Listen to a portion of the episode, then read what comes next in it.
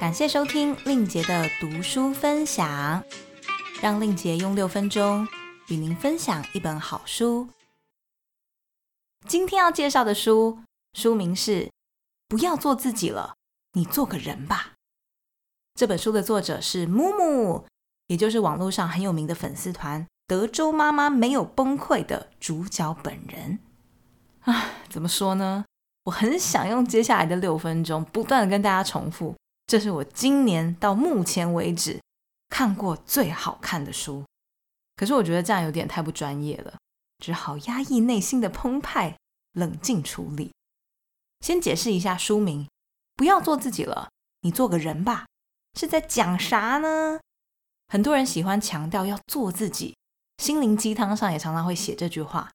有些人做自己的时候会伤害到别人。所以就故意把这些行为说成，哎，我只是在做自己哟。木木说，我们活在群体社会，改变本来就是适应和生存的一部分。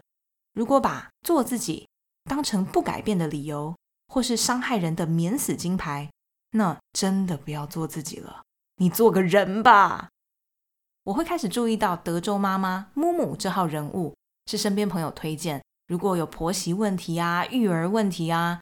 看木木写的东西都可以有被疗愈的感觉，所以我就开始关注他，发现他有很多想法跟我相近，但是我们两个最大的区别就是他敢写出来，也敢跟酸民或是批评他的网友对话。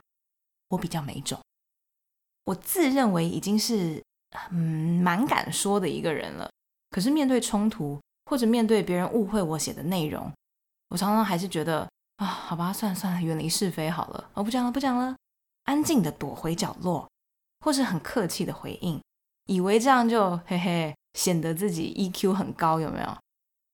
木木在这本书里写道，反击这件事是很重要的自我表态。身处在人类社会中，得慢慢学会如何保护自己。有时候并不是因为受伤才要反击，我就算没受伤，也可以传达。你们欺负别人的时候，就要做好会有不被原谅的心理准备。什么“恕我直言”这四个字真的很没意义。如果想要口无遮拦的讲话，那就请做好被讨厌的准备。不要奢求别人宽恕你的冒犯，不要自以为逆耳的话就是忠言。这本书我读起来太有共鸣了，实在是每一篇都很想分享。有一段我很喜欢的是。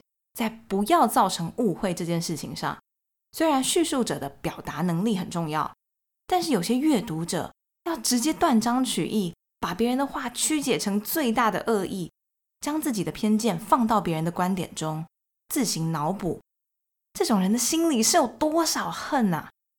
这种人也不是我们把文章多补充个几句，写得更完整，就能拯救他充满恨意的人生。这些人。离思考非常远，你为什么不用脑呢？是不是误以为全新的比较保值？母母是不是很优秀？好啦，虽然我可能还是会继续选择息事宁人，但万一哪天我没忍住，至少知道有一位德州妈妈能成为我勇敢的力量。像之前王力宏事件，我曾经在脸书发表过我的一个想法，我说王力宏出道二十多年。建立了一个非常美好的形象，竟然可以一夕之间，是一夕之间哦，就因为一篇文章完全翻转大家对他的观感，这很可怕。如果今天有一个人是疯子，因为很会写文章，就刻意抹黑一个形象良好的人，那怎么办？结果呢？我提出了这个疑问之后，有好几个朋友看到我这样写，就非常生气。问我说：“你为什么要帮渣男讲话？你不懂全职妈妈有多累啊！”李静蕾说的一定是真的啊！叭叭叭叭叭！哎，这跟我原本要表达的完全不一样，好吗？